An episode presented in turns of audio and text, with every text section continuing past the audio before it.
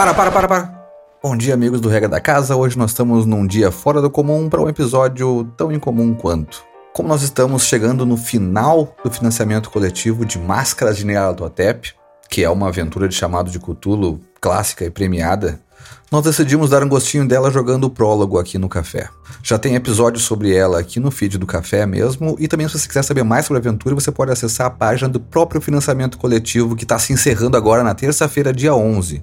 É só entrar em catarse.me barra máscaras, que lá tem tudo explicado e você pode garantir 666 páginas. Fechou? Então vamos começar logo essa aventura, porque eu, Tito Lima, serei o seu guardião e eu estou ansioso por isso tudo.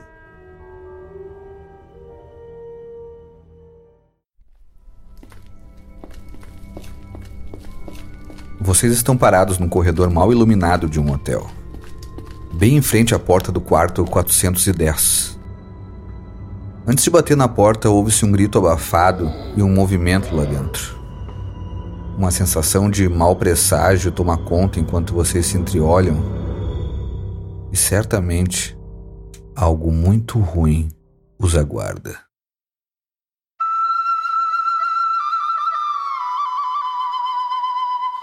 Lima, Peru, 1921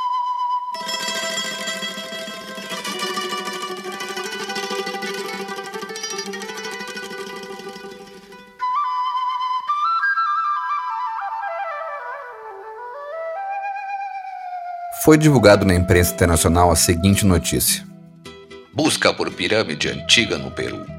Explorador prepara expedição em busca de ruínas de uma civilização perdida.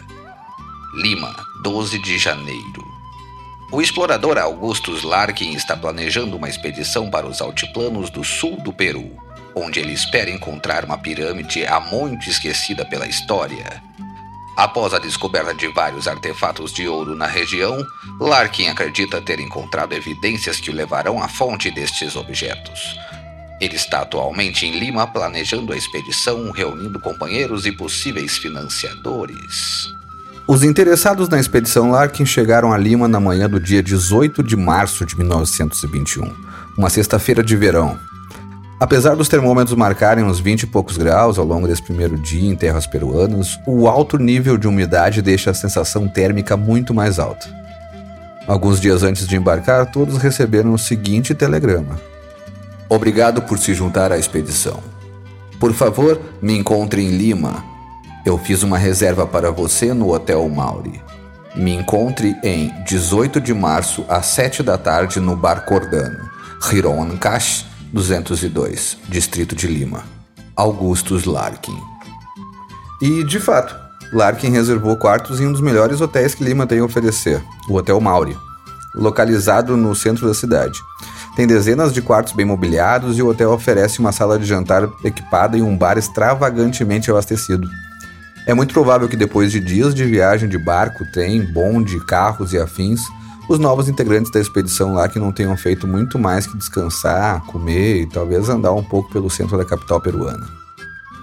Então chega o final da tarde e estamos às 19 horas no Bar Cordano. O restaurante é simples, mas decorado com bom gosto. Tem painéis, acessórios de madeira e piso de cerâmica. O salão não é muito grande, talvez uma dúzia de mesinhas redondas de quatro lugares algumas mesas ocupadas e pessoas no balcão, mas não é difícil de saber qual delas está esperando vocês. Duas mesas foram colocadas lado a lado e três homens estão sentados em volta delas. Um desses homens se levanta assim que vocês entram. Um cara branco, magro, pálido, cabelo loiro ceboso, olhos azuis. Parece um pouco jovem, mas tem uma pele flácida e bolsas visíveis sob os olhos. Veste um terno de linho branco. Ele se prepara para cumprimentar vocês. E do lado dele tem um homem negro de estatura constituição mediana, os cabelos curtos e um sorriso no rosto. Veste uma camiseta branca com as mangas puxadas para cima e um chapéu fedora. E ele tragava um cachimbo que coloca na mesa assim que vocês entram, esfregando as mãos enquanto se levanta para cumprimentá-los também. E do outro lado tem um homem magro com as maçãs do rosto pronunciada e olhos azuis profundos e penetrantes tem cabelo castanho e despenteado, veste uma camisa clara, calças escuras, tudo bem simples e sóbrio. E o homem loiro de terno branco sorri e fala: Finalmente o resto da nossa expedição chegou. Eu sou Augustus Larkin, é um prazer encontrá-los pessoalmente. Sente-se, temos muito o que conversar. Ele aponta as cadeiras que estão sobrando ao lado da mesa, e é nesse momento que eu pergunto: quem são esses que se juntarão à expedição de Augustus Larkin? Ah, então, gente, é, sou Patrícia Brito, jogadora de RPG, bióloga, professora. Uh, faço parte também de um canal chamado Liga dos Aventureiros. É, a minha personagem é Ima Vivanco. Ela é uma jovem médica, praticamente recém-formada, retornando para o seu país de origem em busca de talvez uh, se afirmar como médica na sua cidade de origem, que é Lima. Ela é uma, uma mulher baixa, né, de estatura, ela tem mais ou menos 1,55. Então ela é bem tampinha mesmo. Ela tem 26 anos. Ela tem assim uma pele parda com olhos um pouco puxados, aquele nariz um tanto reto, né? O nariz típico é das populações de Lima mais tradicionais. E ela veste assim uma, uma calça muito folgada de linho branco, um tanto encardido, né? E uma camisa, manga comprida. E em cima do, do pescoço ela usa como se fosse um, uma espécie de lenço, que talvez uma cachecol ou coisa do tipo, com cores tradicionais né, da cultura dela. Então é um cachecol bem colorido, com várias linhas amarelas, vermelhas, cor-de-rosa, verde. Ela é uma jovem bastante animada, assim, né, e bem é, solícita. E ela fez medicina porque ela tinha um sonho mesmo de, de ajudar o povo dela. Então, ela tem esse, essa, essa relação muito forte com a cultura local, né? Então ela também se aventurou durante a universidade em alguns conhecimentos populares de Lima, é, como curas por chás e substâncias e plantas típicas da região dela. Mais ou menos isso. Falei pra caramba. Legal. E me diz uma coisa, eu, pelo que eu entendi, ela é claramente ela é uma, uma pessoa de Lima, assim. Quando batem é, o olho, sabe é que ela é ela da é de Lima. Tá. família tá. de Lima. Só que como a família tinha condições financeiras, ela pôde estudar fora e tudo, e agora ela tá, tipo, retornando, né? uhum. né? Não, eu digo uh, a, a, aparência fisicamente, assim, né? É aquela coisa, se as pessoas sabem que ela é daí, assim, ainda mais que ela tá usando o lenço e ela tal. Ela tem uma cara de local, assim. Uhum, perfeito. Cara de local. E tu, Balbi? Olá, amigos do Regra da Casa. Meu nome é Rafael Balbi, sou âncora aí do Café com Dungeon, vocês devem me conhecer. Cara, eu tô agora jogando com Ben Bradwick. Ben Bradwick é um explorador que é um bruto curioso. Ele largou os bares depois que ficou viúvo. Bom, perder a esposa fez ele ele acordar para outras coisas da vida que ele tinha deixado para trás. Ele tem um filho, um filhão que ele chama sempre de filhão, e outra coisa que ele preza, além do filho dele, é um soco inglês de bronze que ele chama de tiradente. O, o filho dele, ele tem para ele tem consigo que o filho dele vai contar a história dele. Então é melhor que essa história, a partir de agora, seja interessante. Então ele saiu dos bares e resolveu explorar o mundo, resolveu ver o que, que o mundo traz de oportunidade e algumas oportunidades apareceram. É, ele viveu a vida inteira no internato São Ivo, lá na, lá na Inglaterra. Ele viveu lá, o filho dele vive lá, o neto dele provavelmente vai viver lá. Então que ele é um local que ele sempre lembra com muito, não vou dizer que sempre com carinho, mas ele sempre lembra em momentos de aflição, sempre tem alguma memória daquele que ele, que ele consegue, consegue trazer para qualquer situação. E às vezes ele fica pensando nesse internato enquanto fuma um cachimbo muito fedido, retinho assim, que nem o do Popeye. Perfeito. E tu, Dani? Olá, meu nome é Daniele Marques, eu sou economista e faço parte da iniciativa Critical Skills de RPG.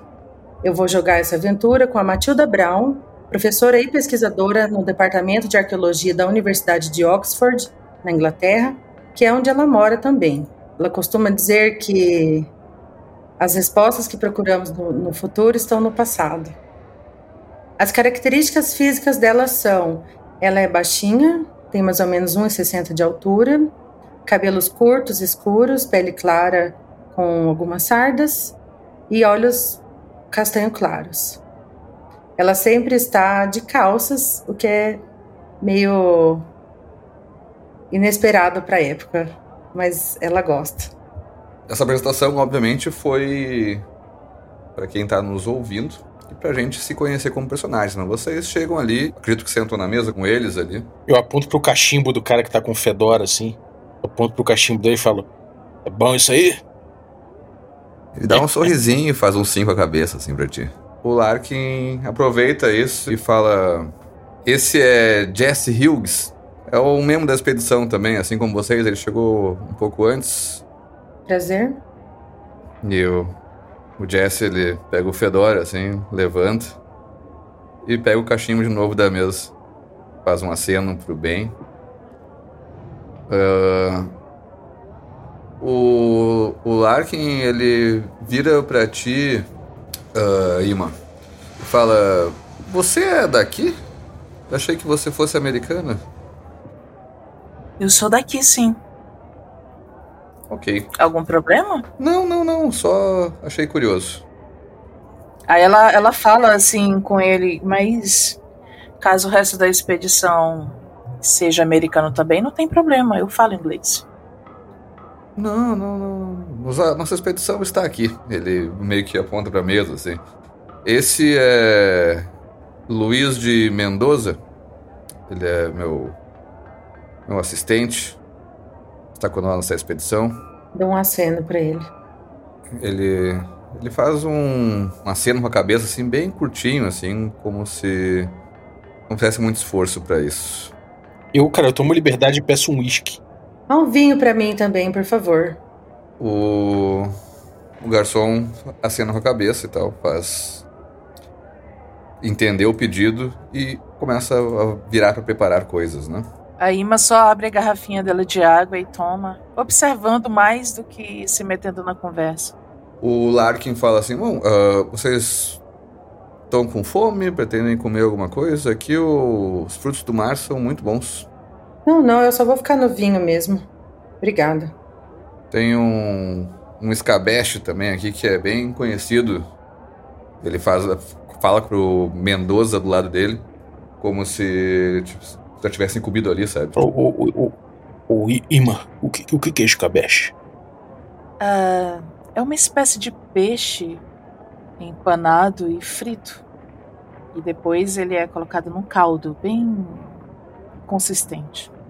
Com várias ervas. Eu passo a mão assim no, na minha pança, eu passo a mão assim, tô com uma camisa branca, é, com um suspensório, assim, aí eu passo assim, eu já tô tudo desarrumado, né? Então eu passo dou uma desarrumada a mais, assim, e afago a barriga, assim, falo, pode trazer, quero, quero um sim, por favor, por favor. Hum, parece bom, quem sabe eu almoço peixe escabeche amanhã. E ele, o Lark, então, ele, tipo assim, faz uma cena pro garçom e tal, o garçom vai ali, ele pede o peixe, e ele fala, bom, Tita. então, oi.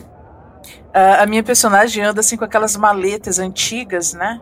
Uhum. É, é antigas pra época ou é antigas é da época, contemporâneas? né? Tá. Mas estou Entendi, explicando entendi, que é antigo, Uhum. né? Mas da época era contemporâneo. Então aquelas Ok. maletas grandes assim de couro, que com certeza está cheia daqueles materiais, né? Algumas substâncias e tudo. Eu coloco ali de lado e eu questiono ali pro nosso empregador. Eu me refiro a ele, na verdade. Uhum. Ahn, eu não estou com muita fome, eu estou com muita curiosidade sobre essa expedição que o, para a qual nós fomos chamados. Neste momento, eu tiro a minha, a minha maleta, pego um caderno e um- uma pena e começo a anotar tudo. Ele fala, bom, eu- como eu fui. Eu fui bem genérico, talvez sucinto na, nos anúncios que fiz, mas eles são ah, bem verdadeiros nesse sentido. Eu tenho uma. Uma forte. Uma forte pista de uma localização de uma pirâmide perdida. nos altiplanos peruanos para os lados da Bolívia. Que maravilha! E eu preciso de gente que esteja disposta. Pode, pode contar comigo, pode contar comigo, chefe. Eu tô, eu tô à disposição aqui. E pode contar aí que a gente consegue entrar aí nessa, nessa pirâmide aí, com certeza. Pode contar comigo também. Estou aqui em nome da ciência. Eu falo, só me dá um, só me, me fala uma coisa. É, vai todo mundo junto? Então, vai sim. Eu, vocês, né? Eu imagino que vocês vieram até aqui não foi para ouvir a minha linda voz, mas para participar da expedição. E eu tenho, inclusive, deixa eu contar melhor para vocês aqui, o, porque é o seguinte. Eu comprei alguns itens interessantes perto de Puno, uma cidade mais ao sul.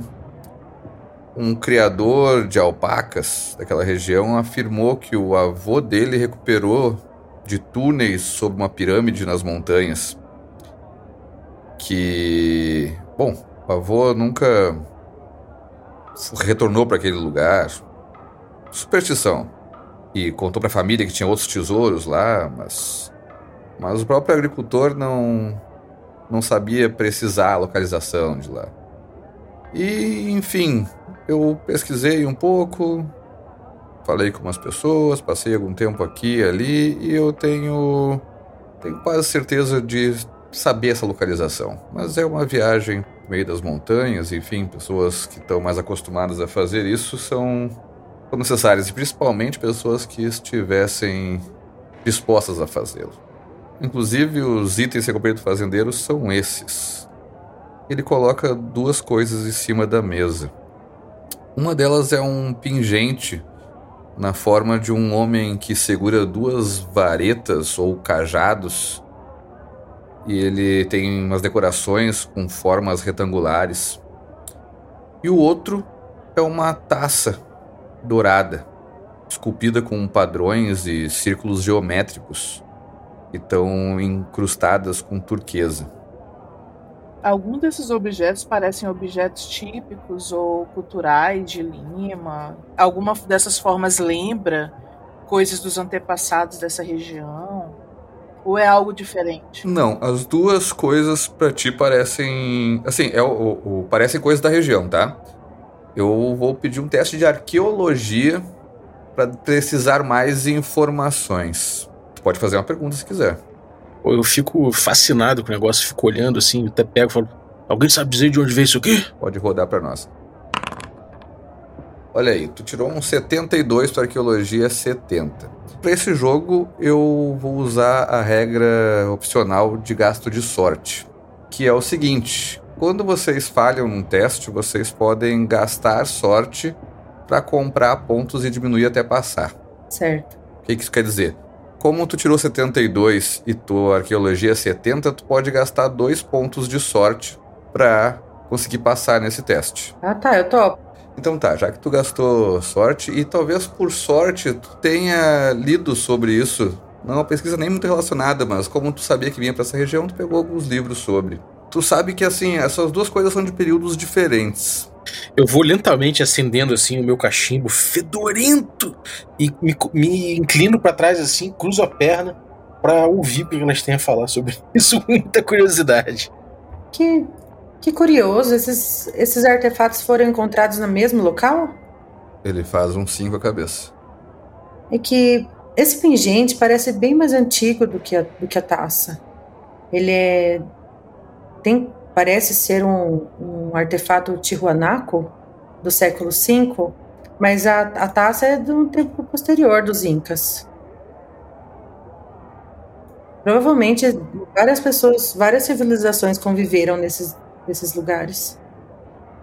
O Larkin fala assim: bom, é, eu acho que seus conhecimentos serão ainda mais úteis quando a gente for identificar o que deve ter lá dentro. Se tem tanto tempo de diferença, essa pirâmide deve ser bem antiga, né? Ele dá um sorrisinho, assim. E, enfim, tem gente levando coisa para lá há bastante tempo. Ou levava, não sei. Isso aí deve valer uma nota, então, né? Sim. Mas não, não o cara, esse, o pingente, né? Olha, beleza. É, se tudo der certo, você vai parar no museu depois, né? Eu esfrego as mãos assim, que beleza. Vou dar uma olhadinha de rabo de olho, assim, pra. Me sinto importante, me sinto importante. Coço o queixo quadrado e falo assim: e aí, quando é que a gente vai? Aliás, o peixe não vem, não? Peixe? Ah, sim, sim. Oh, eles devem estar preparando. Quando partirmos? Bom, nós vamos nos encontrar para sair para essa expedição na segunda-feira, 21. Uhum. É às 8 da manhã, no hotel onde estamos hospedados, eu e Mendoza, Hotel Espanha. Fica aqui perto, ele. uns 10 minutos caminhando do hotel de vocês, então eu acho que é tudo tranquilo. Daqui a dois dias, por que não vamos hoje mesmo? Eu preciso de um certo tempo para organizar a expedição, organizar os caminhões, enfim. Certo. Ah, tudo bem. Enquanto isso, posso ir ao Museu Nacional de Arqueologia e Antropologia aqui em Lima? Você sabe onde é, Lima? Ah, deve ser fácil de encontrar. Mas vai precisar de ajuda para organizar a expedição? O Larkin te olha assim e fala: Não, eu providenciarei os suprimentos não sei se, você, se vocês precisarem de algo específico que vocês achem bom levar, eu, eu vou levar o trivial. Conseguiu. Nós somos, não somos muitos, então acho que um caminhão basta. Alguns suprimentos para viajar pelas montanhas. Nada demais. Uh, se não se portar, eu vou participar aí dessa organização, tá bom? Hum, pode ser. Mas se vocês quiserem comprar alguma coisa no centro de Lima aqui ou em outro lugar, só eu reembolso vocês sem problema. Eu viro, ô, ô, ô Matilda, compre alguma coisa pro meu garotão, se puder? Uma lembrança? Claro! Vou escolher algo, algo bem especial para ele. É, é, isso é, escolhe uma coisa bem, bem legal, bem legal. Ele vai ficar feliz de receber uma coisa de, do, do Peru. que legal. Eu vou tomar, eu vou, eu vou dar uma olhada aí com o pessoal. Quando você, quando você estiver começando a organizar, você me avisa que eu vou para lá. Eu vou para lá rápido. Oh, ah, eu também. Na verdade, eu acho que já. Já tá. Relativamente organizado. Eu acho que o caminhão chega com as coisas na segunda, não é, Mendoza? Mendoza faz um 5 a cabeça, assim. Lento. Que idade tem o seu filho, Ben? Meu filho tem 15. Tem 15. Tá, tá aprontando todas na escola. Você vê, lá no ah, internato. que legal. Internato São Ivo. Lugar incrível. É incrível. Então lá, lá o, o rapaz aprende a, aprende a vir o que é a vida, né? Que legal. O, o Jesse, ele tá dando uma tragada no cachimbo, assim, vocês estão conversando ali. E ele, ele pega um momento onde vocês dão um espaço na conversa ali e fala: eu, eu sei onde é o museu, eu posso levar vocês. Vocês também estão no, no Mauri? Sim. Ele, ele, tu vê que ele fala isso e olha pro, pro Larkin também, que, que faz um cinco cabeça também. É. Uhum. Então, então, eu, nosso poder, eu isso. posso. Eu tô aqui ó, em Lima há alguns dias já, acho que eu posso ajudar vocês a encontrar algumas coisas. Ah, que legal. Então, assim que você tiver disponibilidade, vamos. Podemos ir amanhã. Centro funciona a pleno vapor. Por mim, maravilha, então. Maravilha. Eu olho para ver se vem o peixe. Tô... A barriga já começa a roncar. Eu boto a mão em cima assim e falo: Esse peixe demora, mas deve ser bom, né? O peixe vai chegando.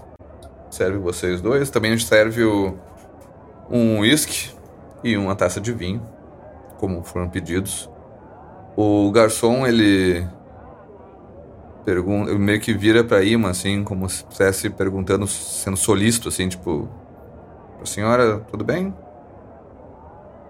Sim, eu falo alguma coisa, peço alguma coisa bem simples para ele, assim, como se fosse uma espécie de lanche, sabe?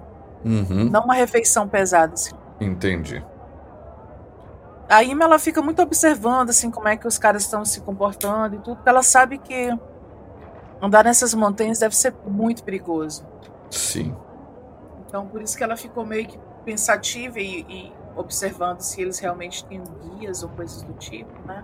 Uhum quer perguntar alguma coisa ou tá observando o comportamento deles? Não, não, tô observando o comportamento deles, como Sim. eles falam, como eles se relacionam ali. É, assim, tu, tu, tu vê que eles não têm o mínimo, a mínima cara de quem sabe como é subir, andar pelo interior do Peru, entendeu? Assim, tipo, não é o tipo de pessoa que tu imagina que esteja ali uh, frequentemente. Ele tá falando de caminhão, gente. Como é que vai andar com caminhão pelas montanhas? Acho que tem um limite, né? Uhum.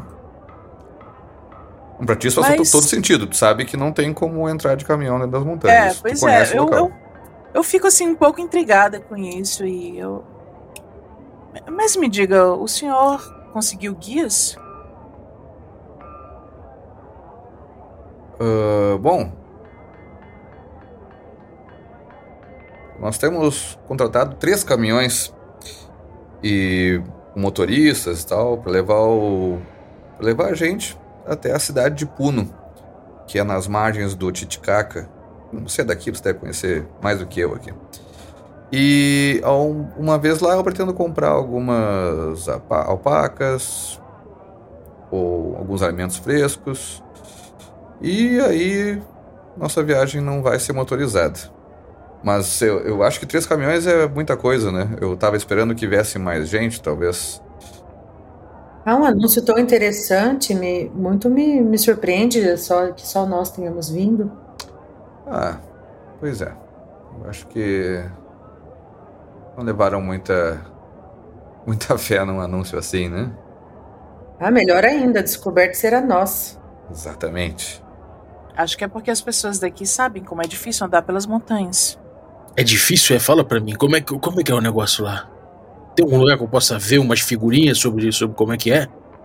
É acidentado, é frio e é facilmente. Um grupo pode se perder se não tiver um guia local. É, o guia local vai ser importante. É sempre bom andar com um guia local, mas é, tem que ter algum, sei lá, tem que andar com muita corda então, né? Provavelmente vai ter escalada, alguma coisa assim. Dependendo de onde são essas ruínas de que ele fala. É, né? Mas Tô isso deve que... estar no equipamento, não? É, imagino que sim. Compraram sapatos especiais também.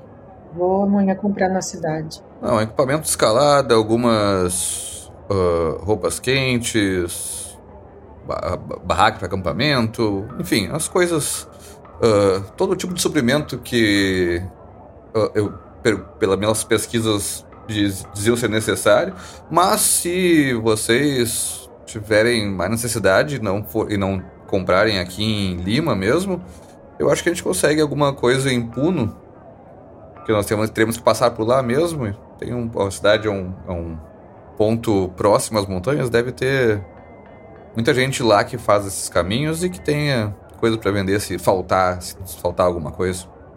Tudo bem, Ouvi falar também que é bom mascar uma, uma certa folha para por causa da pressão, não sei como é que é.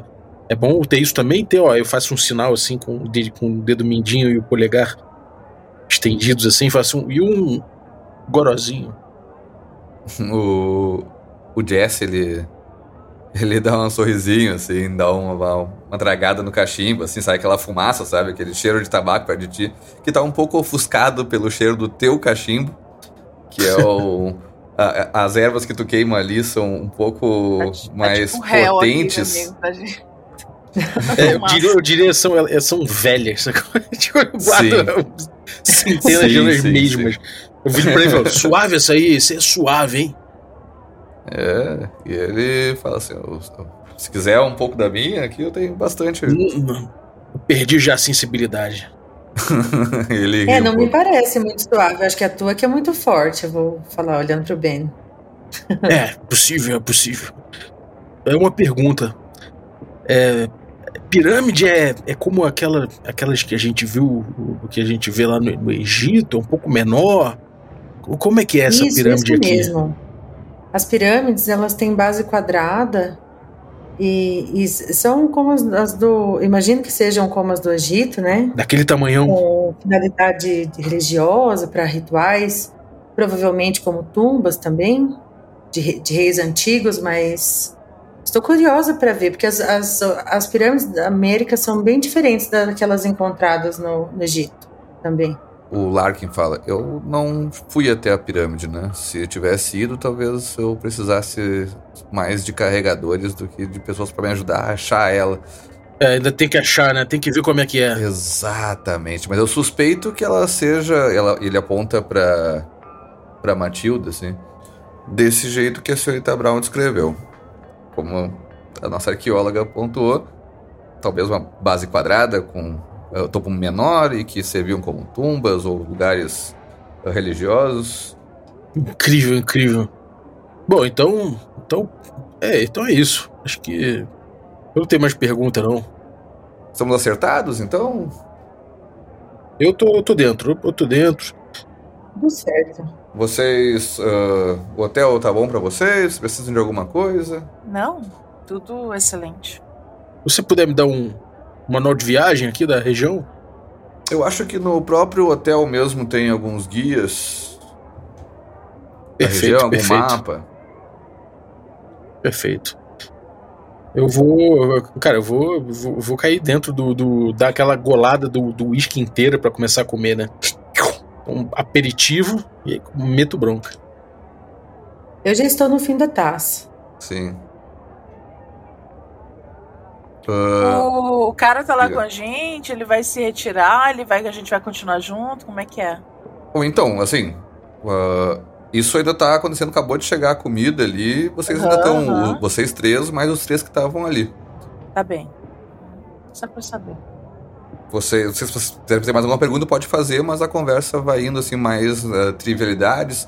O, o Jesse também ele pergunta meio que mais detalhes da, da saída e de- do caminho, assim. Nada que mais, nada mais que vocês sabem das informações que eu passei, mas enfim, ele mastiga O mais cara do chapéu informações. Fedora, qual o nome dele, hein?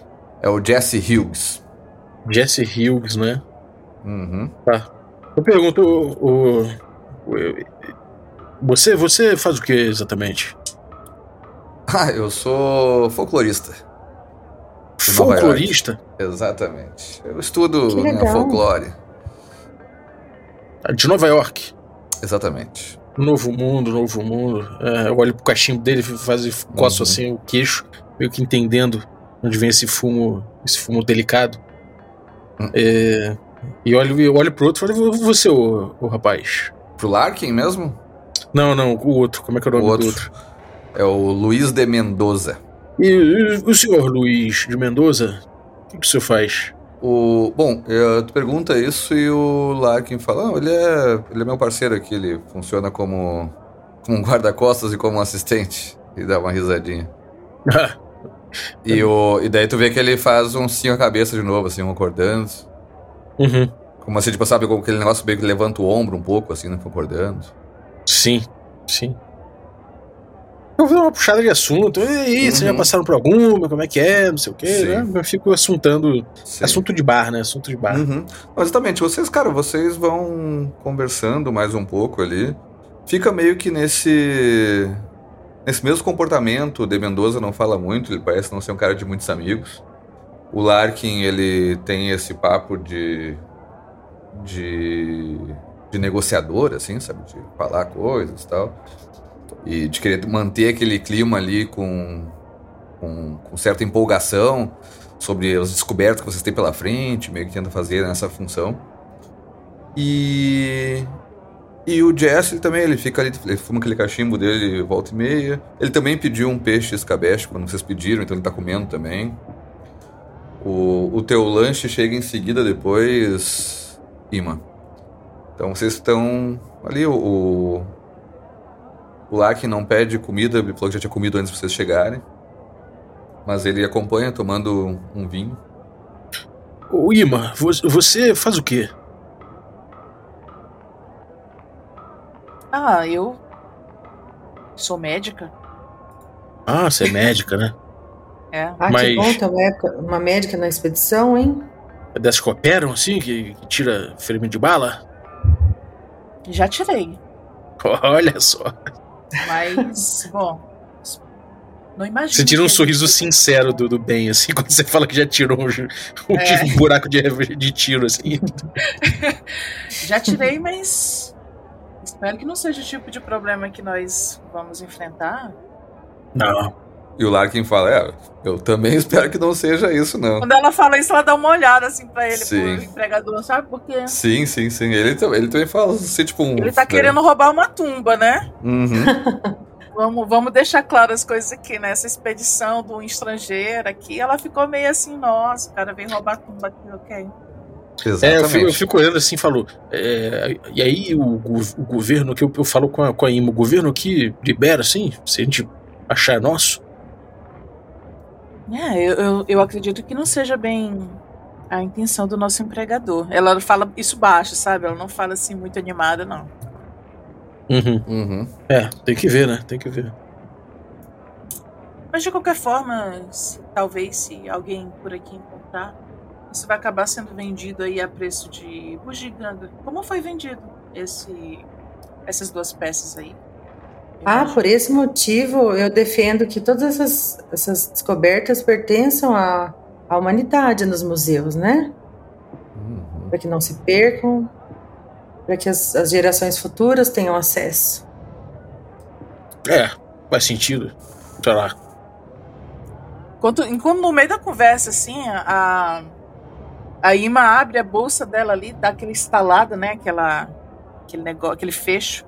E ela tira dali uhum. de dentro algo embrulhado assim num papel e dá pro bem. Ela fala assim: ó, joga esse teu aí no lixo e usa esse aqui. o cachimbo? É, esse aí vai te matar em um ano, talvez. Olha, eita ferro. É melhor, é melhor morrer de queda. Começa a tirar, começa a, a fazer o refil. Curioso. É, é bem bom esse aí que ela te deu, bem da boa. Não falei pra vocês que a Amy ia ser das drogas? mas, é, mas, mas eu, eu entendi que foi apenas um tabaco de qualidade superior aqui, porque não estamos falando sobre drogas nenhumas aqui. É. Se caso, caso, caso, a, caso a Bin ouvir esse podcast. Enfim, cara, a, a Enquanto vocês jantam ali e conversam um pouco, o, o Larkin cada vez fala menos. Tu, Ima, que tava desconfiado, prestando atenção, e também tu, como tu.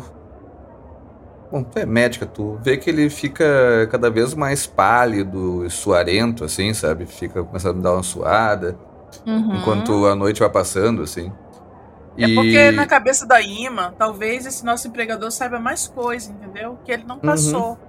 Uma pessoa não entra nas montanhas assim, num frio, num negócio assim, sem, sem ter algum interesse pessoal nisso. Sim, sim, não, eu, eu entendi que com, como tu tava com essa desconfiança, meio que olhando as reações dele, uhum. eu falando, e tu é médica, tu nota uhum. isso claramente, assim, que ele vai ficando mais pálido, até com a, com a mão meio trêmula, assim.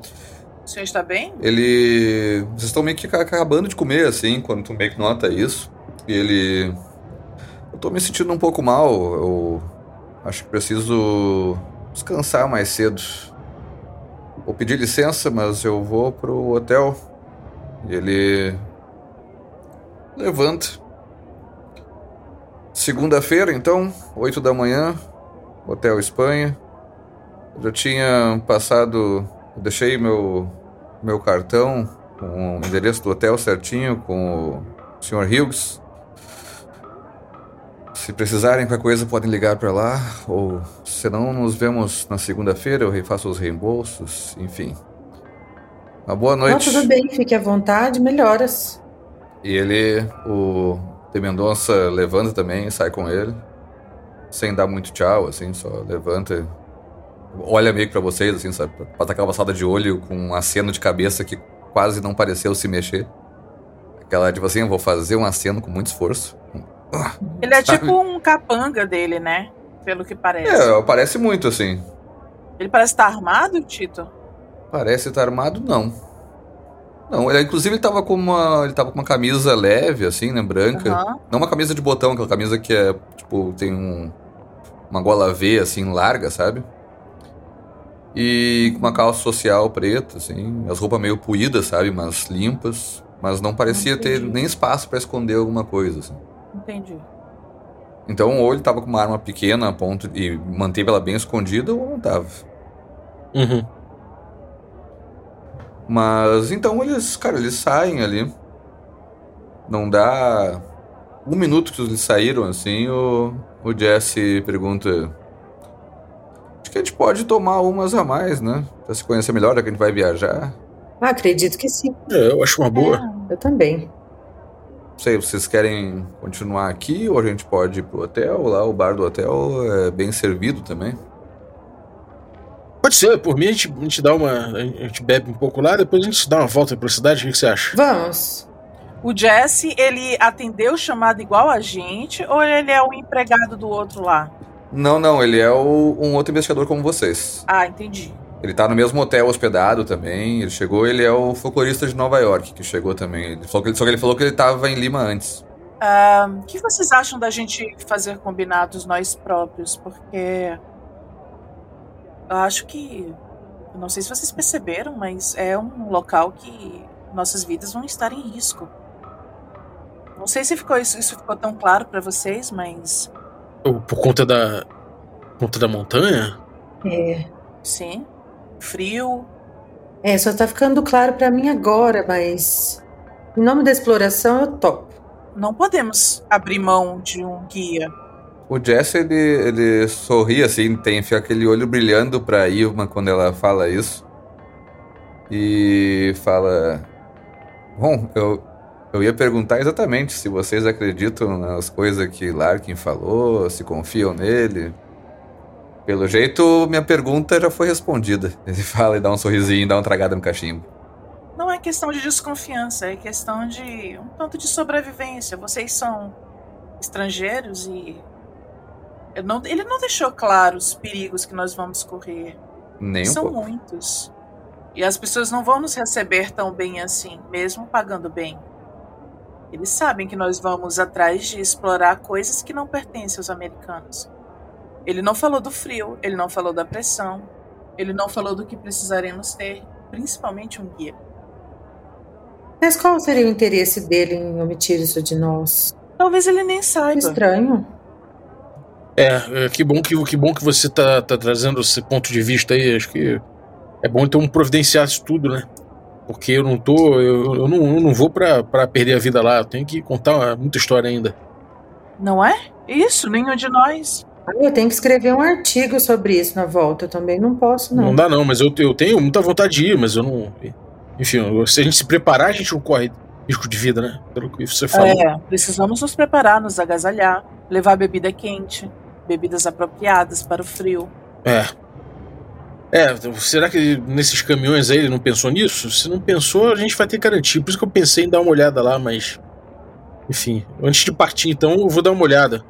Eu acho que até chegar na cidade, nessa outra cidade, tudo bem, mas quando chegar lá, temos que garantir que vamos ter algum guia. Vamos. Bom, eu acho que, acho que estamos na mesma sintonia, então, meus amigos. Vamos fazer o seguinte: vamos continuar essa conversa no hotel. Vamos, vamos embora. Vamos. Pode ser. Ele meio que vai le- levantando e, e indo em direção ao caixa para pagar a conta. né? Vocês fazem isso, pagam a conta e caminham até o hotel. E vocês chegam lá, o, como vocês tinham visto antes, o bar do, o bar do hotel era bem equipado e tal, bem extravagante, até num quesito de, de garrafas expostas em quantidade de coisas no cardápio. E vocês pegam seu um drink ali, quem quiser quem não quiser. Mas o, o Jesse fala assim, bom. ah, o fato é que esse não é meu nome, Jesse Hughes. Sei. Ah, qual é o seu nome, então? Meu nome é Jackson Elias. Posso dizer que eu não sou folclorista exatamente, mas posso dizer também que sou um pouco. Na verdade, eu sou escritor. Eu, eu enfim, estou fazendo pesquisas para um novo livro que fala de sociedades secretas no Peru. E, Ah, é? e então eu tô procurando Que legal. evidências do que eu acredito ser um culto da morte centenário nessa região. Hum, Nossa, a Ima ouvindo isso, assim, tipo assim, sensor aranha, sabe? Eu só regalei o olho também, tô esperando ele explicar mais. Meio. ah, Nossa, nossa. hum, fala mais. Eu venho, na verdade, acompanhando. acompanhando o Larkin há algum tempo de longe, inclusive até eu usei um pseudônimo e tal para não ser reconhecido. Talvez ele conhecesse alguns livros ou pelo menos soubesse mais ou menos quem eu sou de alguma forma. Mas escute, é, por que, que você sentiu necessidade de, de esconder a sua, a sua identidade? Você acredita que o Larkin pode, possa estar envolvido com isso? Não, então, eu sei que o que o Larkin tentou convencer alguns moradores de Puno a explorar a pirâmide, mas não encontrou ninguém disposto a acompanhá-lo. É, talvez pelas dificuldades que a Emma falou, né? E também por superstição.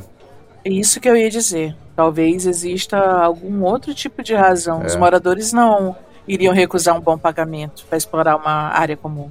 É bem provável. E também uh, você viu como ele ficou surpreso por você ser daqui, não é, Ima? Sim. Acho que talvez tenha sido uma falha nas pesquisas sobre quem atendeu a chamada. Mas ele parece estar procurando gente que não era daqui por esse motivo, talvez por conhecer alguma coisa que nós não conhecemos. Inclusive, você falou da. Que coisa. Da, da universidade ou do, do museu, não é, Matilda? Eu. Sim. Sim. Eu conheço um, um professor, professor Nemésio Sanches, da Universidade Nacional de São Marcos, que ele estava interessado a se juntar à expedição e Larkin ignorou todos os seus pedidos. E ele é daqui? Exatamente. E ele acredita que a universidade tem alguns documentos antigos e artefatos relacionados com a pirâmide. Que coisa! E, e ele, será que eles já se conheciam ou o momento, o, o, a rejeição foi apenas por ele ser local? Será? Ele tem interesses particulares. O, o que exatamente? Ele também é um, ele pesquisa essa área? Ele quer objetos para alguém? Boa pergunta. Ele quer evitar ser descoberto por locais para evitar problemas no que ele achar. Ou... Não, então, eu acho que ele não está preocupado em não, não ser reconhecido pelos locais e tal, tanto que ele tentou convencer alguns de ir. Mas eu acho que é o medo, a superstição da região ou conhecimento de alguma coisa naquela região foi o suficiente para afastar os locais disso. Mas que curioso ele rejeitar um arqueologista local. Pois é, por isso que eu vou encontrar o professor amanhã. Se vocês quiserem me acompanhar, Posso ir contigo? Claro. Por favor. Quem quiser. Mas, uh, enfim, eu fiquei um tempo em Puno, perto do Lago Titicaca, procurando algumas evidências desse culto que eu falei. E algumas pessoas me alertaram que esse De Mendoza é um desses Cariciri. Ele dá uma risadinha assim. Cariciri? Tu já ouviu falar disso, Ima? Ele segue explicando assim, mas isso vai meio que vir na tua cabeça junto com a explicação dele. É alguma espécie de monstro vampírico do folclore local, mas diferente do Drácula e outros mitos mais europeus, esse suga gordura das pessoas. Ima, tu já ouviu tanto essa expressão cariciri como também pistaco eu acho, espero que a pronúncia esteja correta, se não tiver. Perdão. Não vou continuar com ela porque não tem correção em tempo real. Ele continua falando assim. E pelo que eu pesquisei desse esses Cariciri, é uma lenda dessa região ali, daqui do sul do Peru, uma região nas montanhas. Acho que percorre alguma parte andina do Peru, do, da Bolívia também. E ela tem registros desde a época dos conquistadores que me faz acreditar que ela tem algum alguma função de uh... bom é, é, deixa, deixa eu explicar melhor eu acho o, o, o, o, que motiva ela porque as referências são sempre homens de rosto branco hum. com essa aparência mais europeia se é uma história que vem da época dos conquistadores tem um monstro europeu entre os locais aqui me parece muito válido para época uhum.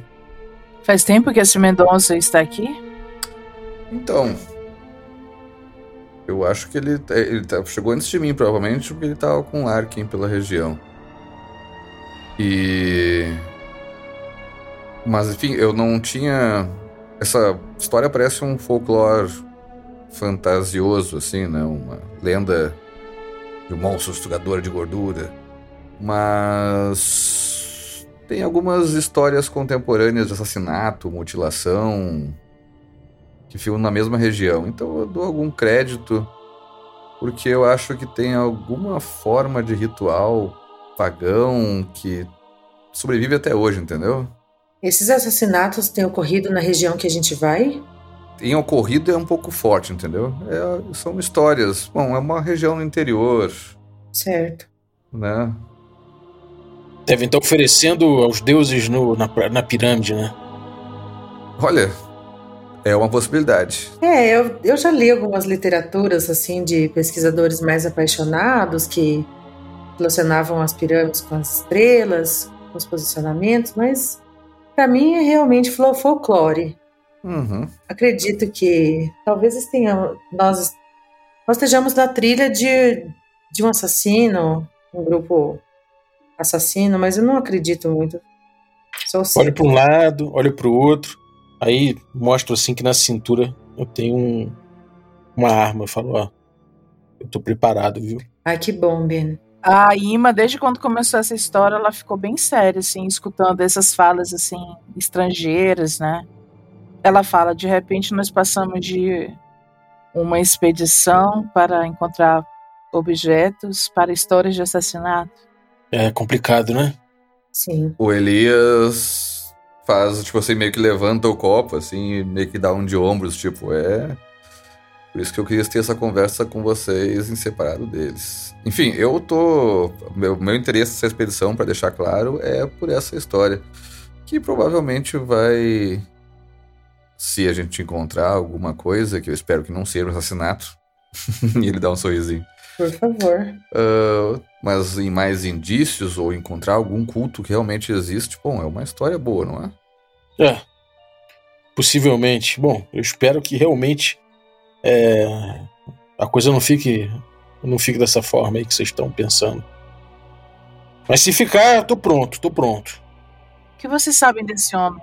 Qual é a formação desse homem? Formação? Bom, pelo que eu pelo que eu percebi de Larkin, ele ele parece ser alguém que é abastado, procurando usar o dinheiro para alguma coisa que, enfim, que vai fazer o seu nome de alguma maneira. Você sabe se ele já, já financiou pesquisas antes, explorações? Olha, eu não sei disso ainda, mas pretendo descobrir mais sobre de onde ele descobriu essa história aqui. Porque o que na verdade foi uma surpresa para mim pelo seguinte, porque eu, quando alguns alguns, alguns locais falaram sobre esse Luiz de Mendoza uh, como um homem a ser temido, que era um, um vampiro cariciri, como eles chamam. Uh, eu imaginei que esse cara tivesse alguma ligação com esse culto que eu estou pesquisando, por isso que ele tem essa. Ele provoca esse medo, sei lá. E eu me surpreendi ao ver ele em, em, em Puno também. Seria interessante que quando chegássemos em Puno, pudéssemos descansar lá, talvez passar a noite. Uhum. É, seria uma boa oportunidade para ouvir alguma história dos mais velhos, de gente mais antiga da região. Uhum. É, isso é um lado importante, sim. Eu conheço uma é. pessoa perfeita para isso lá, Naira. Mas quando a gente chegar lá, a gente procura ela. Perfeito eu me surpreendi um pouco de ter visto o Mendoza em Puno, mas ele não me viu por lá. Eu segui a distância, fiz algumas anotações, e aí que eu soube que ele estava associado com esse Larkin. E ao plano de Larkin encontrar essa pirâmide. Então eu tive pouco tempo de pesquisa sobre Larkin. Eu deduzo que seja que ele seja esse cara com dinheiro querendo algum feito em algum lugar menos. Uh, menos notório como está sendo o Egito ultimamente. É, faz sentido, faz sentido, mas ó, eu vou ficar bem de olho nesse Mendoza aí e, e o Larkin, bom, ele parece, ele não parece ser um cara que vai que vai sozinho trazer problema, mas que por tabela pode trazer, né? Uhum. Então também ficar com olho nele. É, eu, eu acho que vale a pena lidar com essas pessoas em nome do, do avanço e da descoberta. É, tem que ser. Quem disse que ia ser fácil, né? Se fosse fácil, toda semana alguém descobriu uma pirâmide aí. Né? É verdade, Ben. É, tem que ser. Bom, pelo menos agora que conversamos, sabemos um pouco mais sobre os preparativos que vamos precisar fazer. Sim. Tô com você nessa. É importante a gente ver essas provisões aí, viu? Porque eu não vou passar frio. Eu não quero. Eu não quero ficar com a cabeça explodindo de pressão alta lá em cima. Eu não quero passar fome. Eu não quero ficar perdido, principalmente. Então, a gente vai ter que ver isso aí mesmo.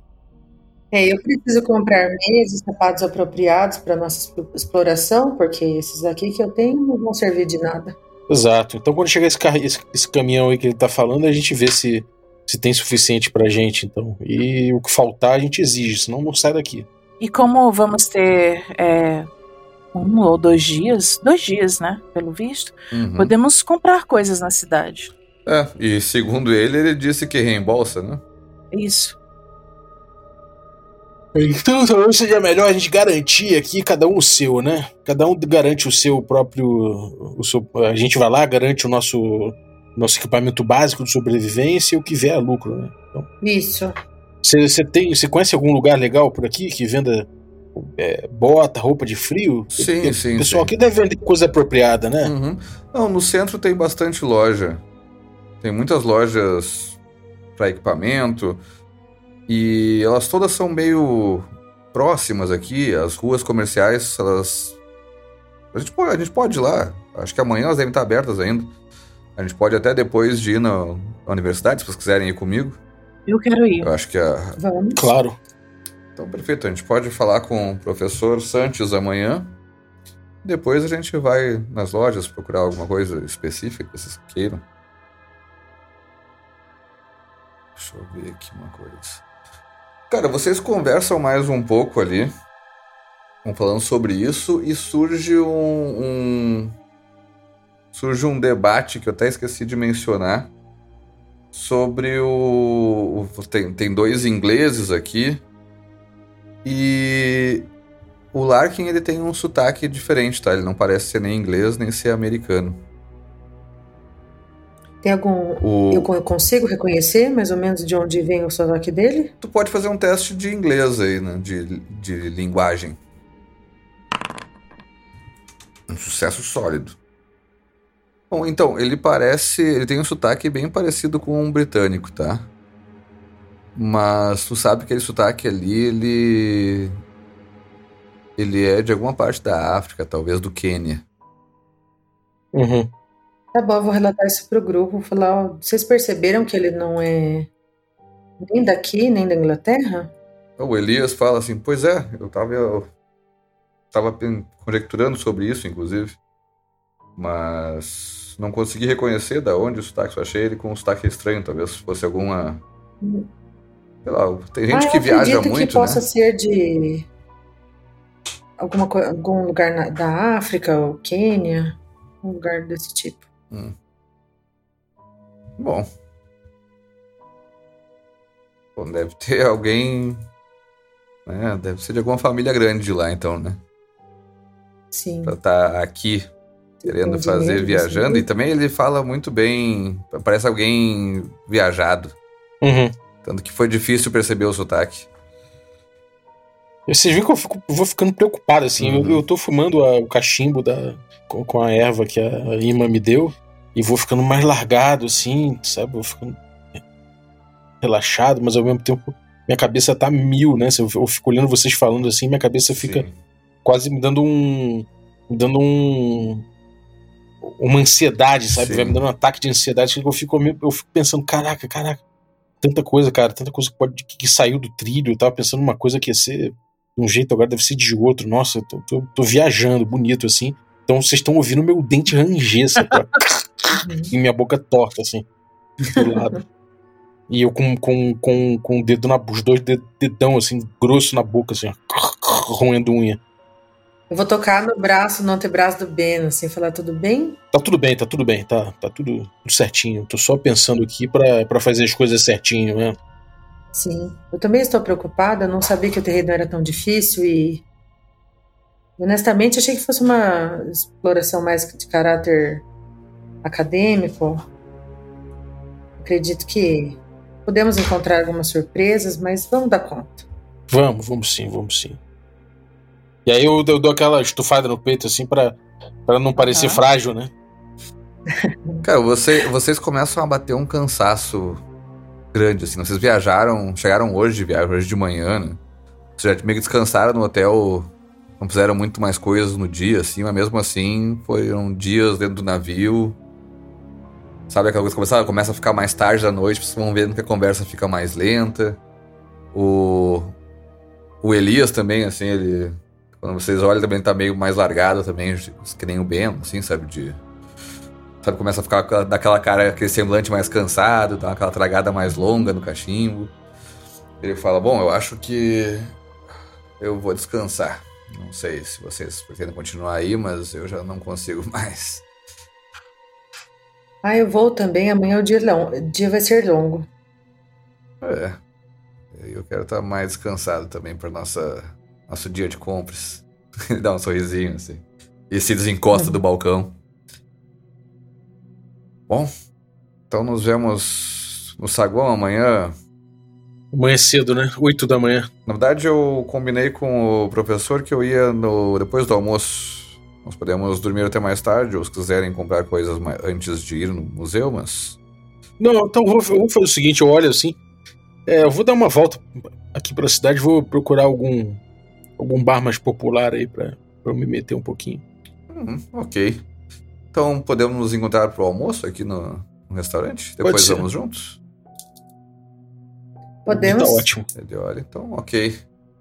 Ele levanta o Fedora assim pra, pra dar uma, um cumprimento uhum. e vai subindo. Vai subindo a escada em direção aos quartos. Oh, bem, Matilda. Uhum. Parece que nós nos metemos Sim. numa situação um pouco complicada, não? É, pois é, parece que é bem diferente do Pensei que eu tinha que eu imaginado. ia fazer no máximo aqui uns cuidados médicos e viver uma aventura, pelo visto. As coisas são muito mais. É, pelo visto você vai ter que curar de buraco de bala, né? Eu espero que não. É, eu vim em nome da universidade e vou acabar investigando uma seita. Isso foi estranho, vocês não acharam? É melhor termos o cuidado de, de não deixarmos o nosso empregador saber para onde vamos amanhã. É, ele pode desconfiar de nós é e verdade. isso vai criar uma situação muito complicada. Sim, devemos falar com o professor em segredo. É verdade. Bom, olha só, eu vou. Se vocês, se vocês quiserem me acompanhar, as senhoras, eu vou até os bares aí das ruas. Eu vou ver se. Bom, vou tentar me comunicar aqui, eu falo um pouco de espanhol. Eu vou tentar me comunicar aqui com as pessoas locais aqui. Vamos, vamos ver o que, que é esse negócio aí de vampiro Cariquiri, o que, que, é esse negócio aí de culto da morte. Vou, vou, vou assuntar com os bêbados, que às vezes eles têm algumas notícias, né? Você quer ir também, Matilda? Ah, eu acho que ouvir as histórias seria interessante para nossa empreitada, né? É, vai que tem alguma coisa aí que é senso comum. Eu, eu, sou, eu sou cética, mas conhecimento nunca é demais. Talvez se sintam mais confortáveis de conversar se tiver, se eu estiver presente também, quem sabe. Ah, boa, boa. Vamos lá, vamos lá então. Você tem algum lugar aí que você conheça, Ima? Que seja popular, assim, que dê pra gente encontrar uns tipos locais? Tem uns bares bem pé no chão aqui. Vocês estão discutindo isso sobre lugares e tal, e tem, um, tem aqueles guias de viagem, mapinhas ali na, no saguão do hotel. Você tinha um assuntado antes também. É, eu ia pegar esses, esses uhum. mapas todos, esses guias aí. Sim, sim. Botar tudo no bolso ali do, uhum. do do Blazer ali para poder para poder ler de, de madrugada. Sim. Ima, tem um distrito aí que seja mais que seja mais, mais interessante ou é por aqui mesmo? Tô pensando aqui de tipo a, a intenção é ir para um bar, né? Talvez conversar com gente mais velha. Sabe aqueles velhos lá esquecidos sozinho no bar, algum alguém assim, né? Sim. É, pois é. Isso, os antigos que conhecem os causos, né? Tem uma coisa que é relevante pra vocês saberem, vocês já notaram isso, é que Lima é uma cidade onde tem gente do mundo inteiro, assim, sabe? É uma cidade que tem. Não é uma cidade onde tu vê só os locais, daí os estrangeiros são, são estranhos, não. Vocês estão andando pela rua e tem, tipo. Vocês não são. Vocês não são ali o, os que não são daí, não chamam atenção e tal. Vocês veem um monte de estrangeiros de tudo que é lugar, assim. Tem bastante oriental também. Acredito que seria interessante encontrar o lugar que mais os locais frequentam do que os estrangeiros, então. Isso, então, eu tava pensando mais nisso, Tito. Se teria algum lugar que a gente poderia encontrar, uhum. assim, gente mais velha mesmo de Lima, talvez um lugar não tão frequentado por Isso. estrangeiro, porque mesmo que seja um lugar que tem estrangeiro, sim. tem aqueles uhum. locais mais tradicionais, sim, assim, sim. estão fora da rota ali, mais popular, sabe? Perfeito. Não, então vamos fazer o seguinte: vocês querem ficar aí, é, entrar mais noite adentro é, para conversar com essas pessoas, procurar um bar, conversar com pessoas para levantar essas informações sobre Sobre o que exatamente? Sobre essa, esse local, como é o nome da cidade lá que a gente vai? Puno. Puno. Então, é mais isso, saber informações gerais sobre Puno, onde é que a gente pode encontrar uhum. um guia, por exemplo, se quiser conhecer melhor as montanhas, coisas Sim. desse tipo. É. Mais algum assunto? Que daí vamos fazer um, um resumão da noite, assim. Não, por mim é isso, é mais, é mais ter. Mas vocês querem saber isso. sobre a região? Vocês querem saber sobre os Cariciri também? Ou, ou não vão Eu quero saber muito? lendas daquela região ali, uhum. do, daquela região dos montes. Eu quero saber é, alguma coisa sobre o tal do culto da morte. Uhum. E eu quero saber coisas sobre o tal do vampiro Karikiri. Cariciri, Isso também né? É muito assim, de repente, a galera que tá bebendo mais velha, mais bêbada, sabe? Talvez esse pessoal tenha essas histórias. Porque eu acho que se o pessoal tiver muito assim, sóbrio, talvez, como é assunto de superstição, talvez o pessoal não se sinta assim à vontade para comentar. o negócio é achar velho que gosta de contar causa, é, entendeu? É, por aí. é isso que, que a gente queria. Bom, então o que que vocês descobrem mais? E, cara, não, não, não é. Não é todo mundo que, que, que fala disso, não é tipo se fosse uma lenda tão difundida a ponto de todo mundo conhecer, mas não é difícil de achar o primeiro que fala disso também. Daí vocês encontram mais alguns ali, conversam sobre isso. As informações são bem próximas da que vocês que os caras falam, assim como superstição, são bem próximas do que o próprio Jackson Elias falou para vocês. Uh, alguns chamam os Cariciri por outros nomes. Quando vocês falam, ele fala, ah, Cariciri não conheço. Daí vocês meio que descrevem o que, que é a lenda. Assim, ah, você sabe alguma coisa assim, assim, assado. Eles, daí uns chamam de, com, com, essa, com esse nome Pistaco, ou Pistaco, ou coisa assim. Muita gente fala que eles que parecem uns humanos que nem a gente. Mas daí eles se alimentam, tipo assim, meio magrão, eles se alimentam e ficam ficam com a barriga inchada. Sabe, que suga a gordura dos outros e fica com barrigão. E que as bocas se estendem, assim, parece um ser humano normal, ele, a boca se estende para sugar a gordura até a pessoa secar. A, a Ima, ela ficou vindo, assim, com muita seriedade essas histórias, porque a, a Ima, ela não é acadêmica, uhum. assim, acadêmica, sabe? Cética, sim, não sei sim, o que, ela sim. acredita em muita coisa, assim, da terra, ela respeita muita cultura, uhum. né? Ela dá valor, então alguma dessas coisas ela, ela escuta Perfeito. assim e fica um pouco assustada mesmo, pensativa. E sobre a região lá, eu tenho um, os comentários são sobre o lago Esticaca, que é bonito, mas sobre o lugar que é meio frio no, de noite, tem que se tem que se preparar, que, é, que era meio brabo de, de subir aquele, aquele lugar assim, que não era pra qualquer um. Mas não, nada muito muito preciso, sabe? Meio que vocês já sabiam essas coisas, assim, as pessoas estão corroborando com o que vocês conjecturaram, basicamente. O... Quando vocês falam de Puno também, não parece ser um destino de turista, assim, sabe? Um que outro, uhum. assim, tipo, sabe meio que assim, o que vocês querem fazer lá, sabe? Meio que ficam no. Acho o estranho. Fim do mundo, assim, a parada. É, não é, não é exatamente o fim do mundo, é uma cidade com. com... É uma cidade pequena, mas não é, não é um destino turístico tradicional. Uhum. Não tem pontos de interesse, assim. Né? Não, até tem, assim, o um lago, sabe? Mas é que geralmente as pessoas vão para outro lado do Peru quando vão fazer turismo ali. Entendi. Mas também alguns falam que, tipo assim, acham estranho vocês terem interesse, terem interesse em ir para Puno, mas alguns uh, acham bom isso. Quando vocês falam, tipo assim, ah, lá é uma capital folclórica, uhum. assim, sabe? É um ponto uhum. bem tradicional que não, é, não tem o valor, não é dado o valor que deveria. Ah, para antropologia, esses lugares são muito interessantes. Não, quando fala sobre antropologia e tal, tem uma, as tradições incas ali, uh, com, e de civilizações antigas mais preservadas naquela região, elas coexistem com as crenças católicas que foram trazidas pelos colonizadores ali. Tem várias catedrais ali e tal. É uma cidade onde tem essa, essa, essa mistura muito forte, tanto das coisas locais quanto das coisas que foram introduzidas pelos, pelos. Como é que ele se refere aqui?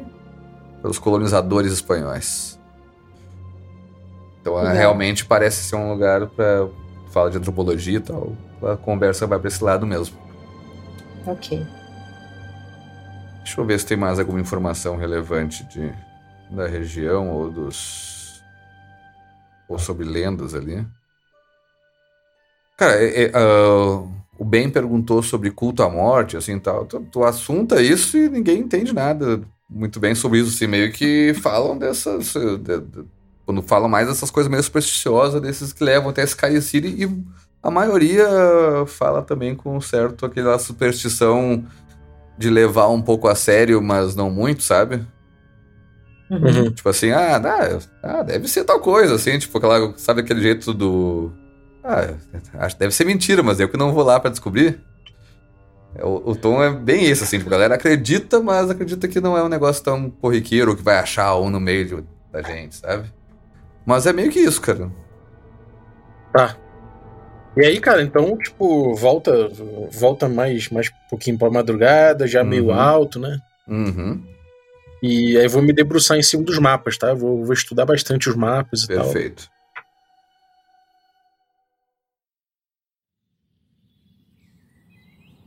No dia seguinte, então, vocês entraram noite adentro e acordam mais tarde, almoçam no, no hotel, encontram o Jackson Elias ali e vocês rumam para o Museu de Arqueologia e Antropologia da Universidade Nacional Maior de São Marcos.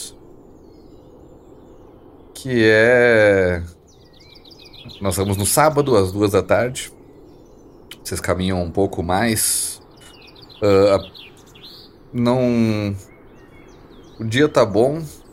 Vocês até poderiam pegar algum bonde elétrico, algum outro transporte, mas o Elias fala que é, é relativamente perto, vocês vão caminhando, aproveitando que o. Não tá tão. tão a umidade ainda tá quente e tal, mas não tá tão ruim para caminhar na rua como vocês sentiram ontem. Talvez vocês estejam se acostumando. Ou talvez o tempo tenha melhorado realmente. Mas vocês chegam até essa universidade, uma universidade antiga, mas essa parte do museu ela parece ser uma adição recente. Vocês veem que a universidade ela toma lugar numa quadra, assim, num quarteirão inteiro. E, mas, e esse museu é um, uma das laterais desse quarteirão, prédio de pedra, assim, de dois andares, pintado com amarelo escuro bem na frente do parque universitário. E o. E ele parece estar vazio, na verdade, né? Tipo assim, não parece. É sábado, não é um dia que tem aula ali. Então o. O Elias chega e vai entrando logo numa das portas que fica ali viradas para a rua. Vocês vão passando por algumas prateleiras, assim, tem com livros e com algumas, algumas poucas com livros, mas ali nesse museu tem mais uh, itens variados expostos da, da cultura local, assim, de várias épocas e lugares diferentes ali, mas vocês entram nessa parte inicial, no térreo, e logo chegam até uma até um escritório. Uma sala arejada, com teto alto, paredes brancas, assim. E essa sim com prateleiras cheias de livro a janela tem, tem um janelão aberto também nessa, nessa, nessa sala e ali está o, claramente o professor que aguardava o Elias. Quando ele quando Elias chega ali, eles se cumprimentam, se abraçam. A, a minha personagem, desde o dia anterior, ela tá meio escabriada. Sabe como é que é? Tipo, Uhum. do nada, uma, uma viagem que ia ser tão tranquila, agora, sei lá, alguém tá escondendo alguma coisa da gente. Pode ter um culto, sabe? Isso é muito louco na cabeça dela. Uhum. E alguém pode estar mentindo, e então ela fica muito impressionada com essas histórias daquela criatura lá, sugadora de gordura. Sim.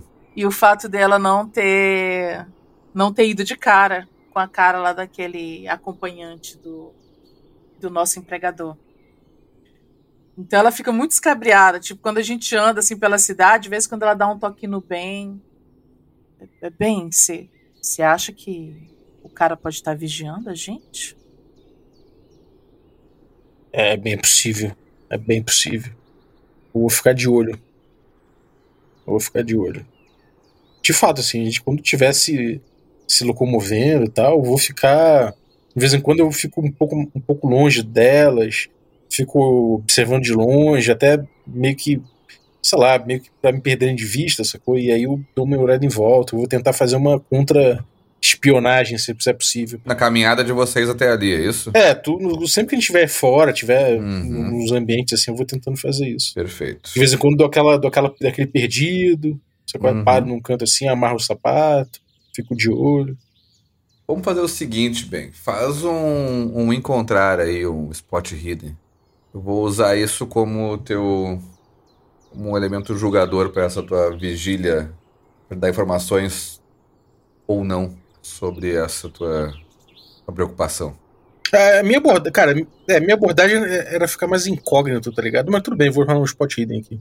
Ente- Não, entendi o que tu quer fazer. Entendi o que tu quer fazer. Não, é, ó, 52, era 25, não. Não. Então faz o seguinte, rola, rola, o, teu, rola o teu stealth também. 7-9 também, Tu não. quer gastar sorte nesse teste, por acaso?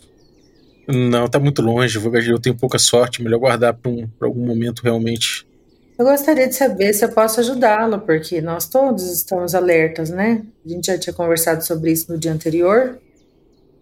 Pode ser. Então faz o seguinte, joga mais um D10 aí pra nós, Bob, pra gente fazer teu teste com um dado de bônus. Um D10. É. 20% de chance aí. Não. Ficou com o É. mesmo, mesmo resultado. Fazer o quê?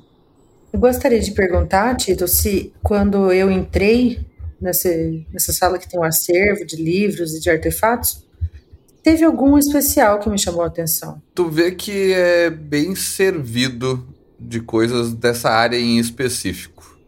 Tem alguma coisa que parece não se, encaixa, não se encaixar no, no estilo dos povos pré-colombianos? Não, aparentemente parece ser o que ele pesquisa ali, entendeu? Ok. E Tá aquela bom. sala dele é bem caótica, assim, tu vê muito. ah, muito livro empilhado, papel, as coisas elas não estão numa organização muito muito cuidadosa, assim. Ok. Quando tu vai olhando meio por cima, você tu vê que ele tem uma, que ele tem uma boa biblioteca ali em volta das pesquisas dele. Inclusive, ele é um, um cara assim esguio, mas ele tem um porte elegante. Um cabelo bem oleado, uma barba bem cuidada. E usa um óculos e ele tá com, com um terno, assim, um terno leve, mas está de terno dentro da universidade, pelo menos. Ele, vocês entram ali, ele abraça o Elias e tal, e meio que se, se cumprimentam e tal, e falam que ele fala que não sabia se ia vir com mais gente e tudo mais, e apresenta vocês leve, eh, rapidamente o Elias, né? E eles começam a falar inglês, ele fala inglês com um sotaque carregado, mas bem compreensível. Não é difícil pra ninguém, nenhum de vocês entender ele. Ele é simpático com vocês, cumprimenta vocês. Uhum. Vou estender minha mão e dizer: que prazer co- conhecer um colega de profissão. Hum. Prazer é meu também. É... E daí ele fala, senhora, senhorita. Senhorita Matilda Brown. Ah, E você é? sou o professor Sanches, Nemésio Sanches. Eu sou o bem. Prazer em conhecê-lo. Prazer bem. Olá. E ele, ele olha pra Ima assim. Eu sou Ima. Ah, Ima Vivanco. ah, Bom, vocês vão junto com Elias na expedição do, do Larkin, é isso? Isso mesmo. Ele meio que vai se aproximando da mesa dele, assim, se encosta daquela sentadinha que fica de pé, sabe? Pois é, eu tentei, me ofereci para ajudar em várias ocasiões, mas fui rejeitado ou simplesmente ignorado. Eu fiquei sabendo disso e, e esse aspecto me preocupa. Por que ele rejeitaria um arqueologista local? Então, é que a minha suspeita é que ele deseje saquear o local sem interferência. E, bom, nós não temos restrições legais que impeçam estrangeiros de fazer isso. E isso me frustra profundamente. É. Esses roqueiros. Eu compreendo. Eu gostaria, pela minha vontade, levaríamos tudo ao museu. E deixaríamos a área reservada. Essa é a sua única suspeita? Que ele apenas quer saquear? Olha, eu não vejo por que, que ele não aceitaria minha ajuda se não tivesse outra. não tivesse outra motivação. A gente chegou a considerar que pudesse ter algum tipo de maldição, algum tipo de história sobre aquele local lá, porque parece que não teve muito interesse, muito. O prêmio não é ruim, mas parece que não teve muito interesse, as pessoas não resolveram ir. Eu falei, deve ter algum, alguma, alguma mandinga para lá. Não, certamente tem muitas histórias naquele, naquela região, mas. Né, eu acho que também tem a ver com a uma viagem pelas montanhas uhum. Para um, localizar uma pirâmide num lugar incerto. E sempre que. Bom, vocês, a minha colega aqui, deve saber disso também. Vocês não parecem ser amadores nisso. Se tem alguma história ruim sobre um lugar, é porque esse lugar é perigoso. Talvez não pelas histórias que contam, mas as histórias elas devem vir de algum lugar, né? É, eu não acredito é. muito em superstições, mas não, eu também não acredito, acredito mas... na maldade humana. Ah, não só na maldade humana, mas é um lugar de difícil acesso. Se, basicamente, se for muita gente vai e não volta, já é o suficiente para criar história sobre, né? Mas pode ser só uma escalada difícil de algum local, não sei. É, nós vamos nos preparar. Mas eu acho que o meu único recurso agora, já que eu fui negado na expedição de vocês, é identificar essa localização exata da pirâmide e chegar lá primeiro. Ele dá um sorrisinho pro, pro Elias, assim. Embora eu acho que o tempo está se esgotando, se Larkin sabe essa localização. Ah, então você não tá. Você não desistiu de ir, né? Ele faz um não cabeça assim, sorrindo. E para isso, eu e uh, uma das minhas alunas, a senhorita Riso, a gente tem vasculhado a biblioteca e os arquivos da universidade em busca de alguma informação sobre essa pirâmide. E a gente encontrou um documento velho, datado do, dos meados do século XVI, escrito por um conquistador chamado Gaspar Figueroa. E ele parece referir ao local em questão.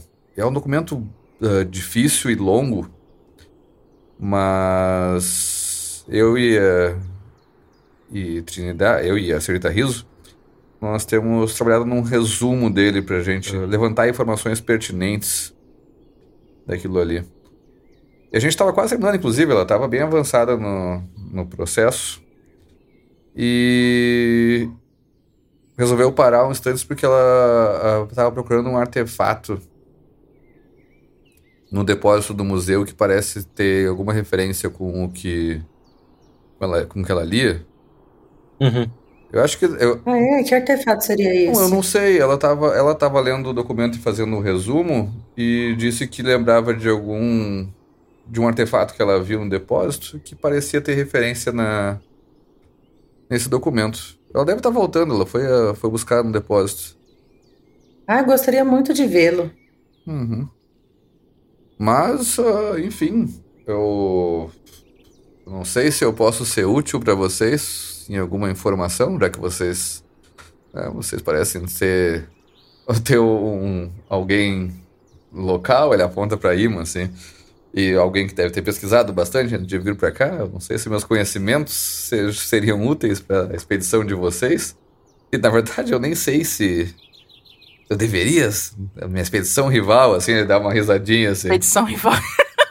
A Ima faz cara para ele assim, de que não tá entendendo o que ele tá falando. Hum, o que o senhor sabe sobre cultos antigos? Sociedades secretas nessa região? Boa pergunta, hein? Isso aí, boa. Hum... Olha, eu desconheço. Foi o que eu falei, imagino que aquela região tem alguma.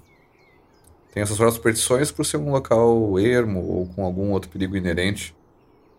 E é bem provável que essas lendas sobre monstros com com o rosto branco sejam sobre monstros com o rosto branco. E ele dá um sorrisinho assim. Hum um sorrisinho meio amarelo, assim, olhando pro, pro Ben, assim, sabe? Assim, sabe, fez, fez uma piada que, que, que talvez pegue mal, sabe? É, o Ben não entendeu, não, cara. Ele Sim. ficou assim, cara branca. É. Eu entendi, mas quem estuda história fica quieto, né? Ele falou, e, culto da morte, culto da morte. Tem certeza? Eu, olha só, esse assunto apareceu aí, parece que. Olha, eu fico. Eu, eu, eu, olha só, eu tenho um conhecimento muito pequeno sobre essas coisas, mas lá de onde eu vim já ouvi falar que o pessoal sacrificava aí umas pessoas pra, nas pirâmides. Isso é verdade ou mentira? As pirâmides americanas, elas têm degraus, né? O que sugere que as pessoas subiam em cima delas, pelo menos as que já foram descobertas. Então, acredita-se que poderia rolar alguns, alguns rituais, talvez alguns sacrifícios, mas ainda não temos evidência, né? É, eu achei que a pergunta era sobre a, a, atualmente, se haviam cultos e sacrifícios. Ups. Não, Desculpa, histórias. Seu, seu ah, não, isso sim, sim. Eu acho que inclusive, a, a, enfim, a minha colega tem uma leitura interessante sobre. E meu pensamento é parecido. As pirâmides geralmente são lugares sagrados. E onde pode ter tido sacrifício, sim. Acho que em várias culturas isso é comum. Mas até hoje, de repente, não? Aí ele, ele meio que dá de ombros, assim. acho improvável. Cara, de repente uma certa paranoia bate na minha uhum. cabeça, assim. Do nada eu solto uma parada meio batatada, assim. Mas eu falo, uhum. como é que você sabe, por exemplo, que esses povos não estão vivos de alguma forma aí, até hoje, perto daquelas pirâmides? Aí ele fala assim, bom, eu, isso eu não sei. Mas se eles estiverem, eles estão escondidos no meio do, das montanhas, sem nenhuma conexão com o país, com as pessoas. Aí essa descoberta seria ainda mais interessante se a gente não tivesse atrás de uma pirâmide uh, abandonada, mas uma pirâmide povoada. O que eu acho muitíssimo improvável. Mas seria maravilhoso. Ai, seria melhor ainda para o meu currículo.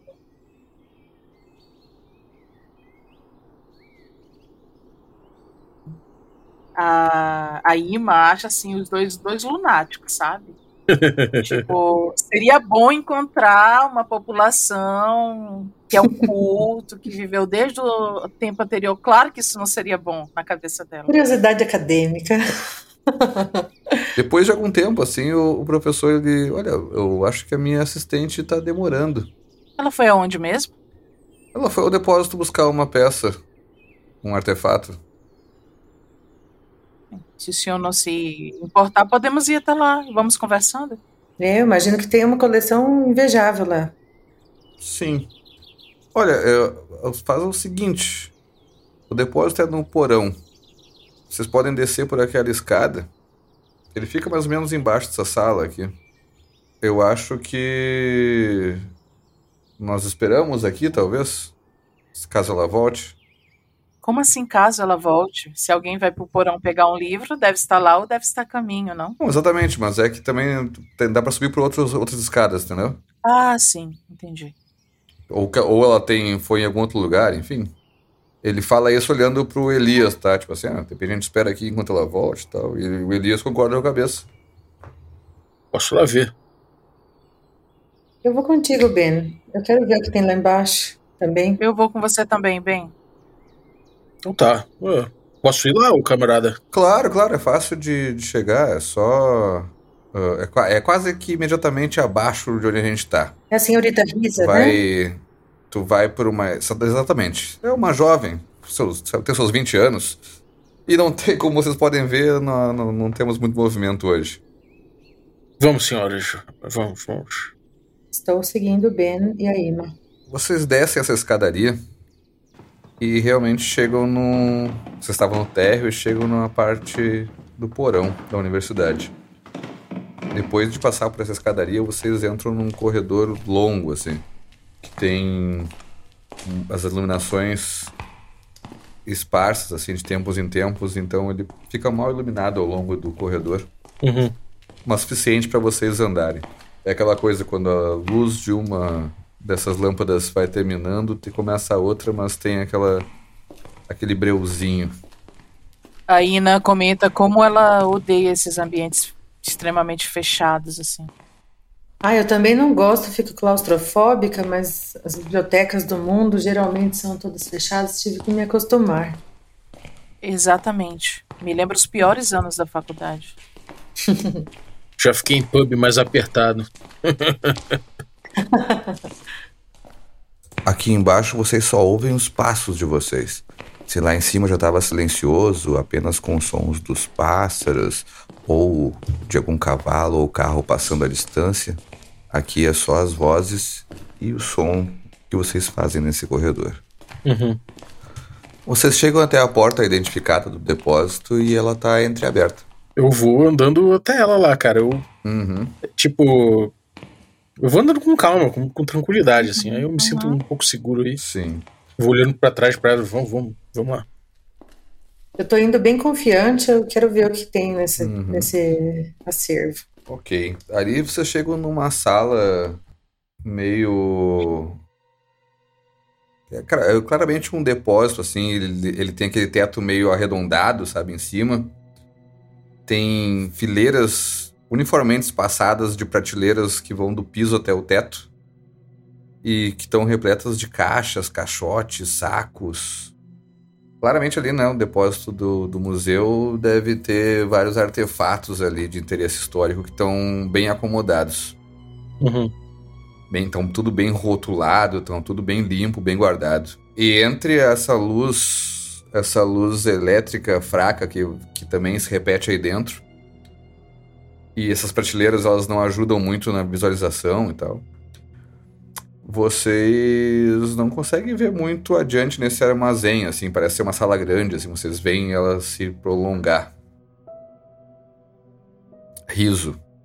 Eu gostaria de, de ficar uns passos para trás. Eu, eu, vou deixar o meu passo mais lento, deixar a Ima e o, o Ben irem um pouquinho mais para frente, porque eu quero ir olhando as etiquetas dessas caixas, ver se eu acho alguma coisa bem interessante aí no meio. Tô sem pressa. Sim. A, a Ima tá claramente, assim, incomodada com o lugar, tá? Esse lugar aqui, é, meio que ela dá umas respiradas, assim, às vezes. Senhorita Riso!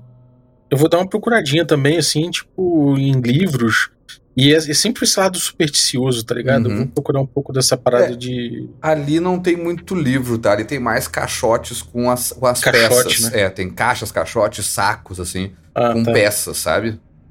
É, então eu vou ver alguma coisa mais macabra, vou buscar uhum. uns bagulho assim.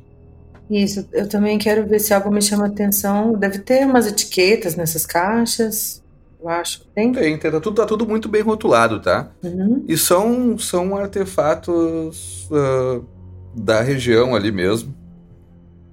Sim, tem coisas que tem que, que te saltam aos olhos, assim, mas nada de tipo assim que tu não esperasse encontrar ali. O mesmo pro bem. Assim, coisas assim, tipo assim, ah, eu esperava muito encontrar isso no museu, elas estão ali, talvez elas algumas tu quisesse ver uh, expostas, mas algumas coisas tu vê que elas são assim, ah, tem uma coleção de vasos, que aqui tem outros vasos que estão guardados, alguns são expostos e outros estão guardados. Isso repete com algumas outras arte outros artefatos, ou alguns têm alguns rótulos de, de que eles estão ainda em processo de identificação e de coisas simples que eles não estão expostos ainda. para se preparar para uma exposição futura. Ah, quando a minha personagem chama, alguém responde, ou algum som de passos. Nada, nenhum barulho. Senhorita Riso? Você está aí? Vocês vão ganhando mais espaço nesse, nesse armazém aí, nesse depósito. Enquanto procuram as coisas e chamam por ela.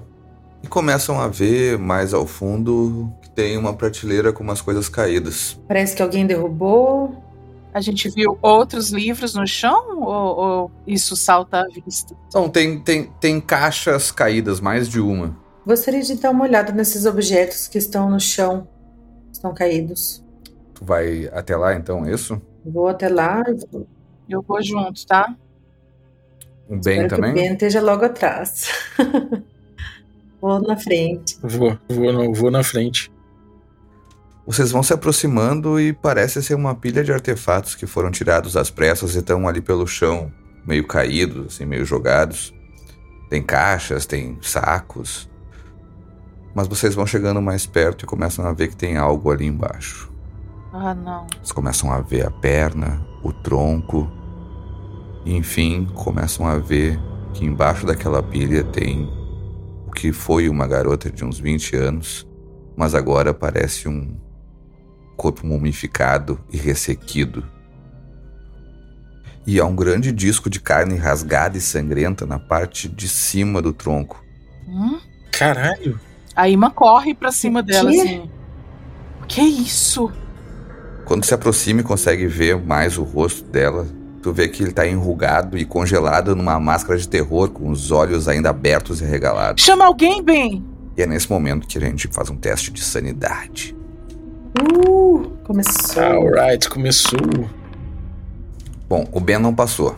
Então ele perdeu. Deixa eu rolar aqui. Três de sanidade. Desconta aí da tua ficha e me diz como ele reagiu a isso aí. Cara, é, ele no início ele, ele, ele, ele tenta dar uma, uma explicação pra parada, assim, mas ele olha aquilo ali vai vai levando ele a crer que puta, que todas aqu- aquelas paradas que ele achava que era superstição, que era lorota, não sei o que, mas que fascinavam ele, é, começa a se, a, a se provar verdade de repente. Então ele liga isso aí a culto da morte, liga tudo aquilo que ele ficou bolado ali atrás, pensando quando no dia anterior, quando o pessoal tava conversando sobre sobre os perigos, ele começa a associar a parada toda.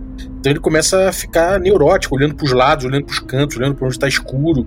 E ele, e ele começa a, a sentir que, cara, existe, uma, existe algo a mais nesse mundo, existe uma outra camada de coisas, sei lá, existe muito mais do que a gente pode enxergar, sabe? Então ele começa a ficar um pouco paranoico. A, a Ima, a primeira coisa que ela faz é correr pra ver se ela tem sinais vitais, né? Mas quando ela olha aquela cena assim, ela, ela meio que se assusta e depois dá aquela respirada, sabe? Tipo, tem que fazer alguma coisa e, e tenta tocar ali no, nela e em algum lugar que ela acha que ela possa ver, é, sentir ali a pulsação. Mas a cena, pra ela, é aterrorizante. É nessa hora que ela grita: Bem, chama alguém! Eu vou ao lado da Ima. Eu estou sem reação, na verdade, porque eu sou muito cética e estou em estado de negação ainda. Vocês então começam a tirar algumas coisas de cima dela para acessar o corpo e veem que tem um caderno saindo do bolso, claramente. Próximo a ela também ali, diferente um pouco das caixas que estão caídas claramente, tem uma que parece ter sido tirada e aberta no chão próximo, assim, tem palha e parece que um brilho reluzente dourado saindo dela. E mais do que isso, nessa agitação, tentando entender a situação, vocês veem também algumas pegadas manchadas de sangue que vão pro lado, não para onde vocês vieram, mas pro outro lado da prateleira, para onde vocês contornaram. O que tudo isso significa, nós vamos descobrir no próximo episódio do prólogo de Máscaras de Nyarlathotep. Oh, não! Oh, não! Sabia. Queria continuar! I saw it Queria coming. continuar! Porra, no clímax!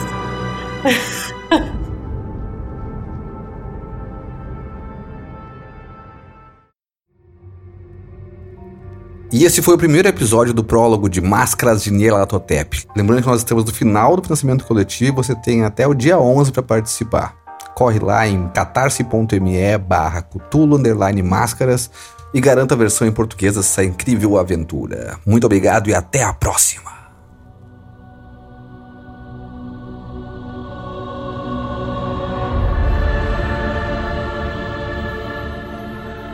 Um oferecimento do podcast Café com Dungeon do Regra da Casa, com apoio da New Order Editora.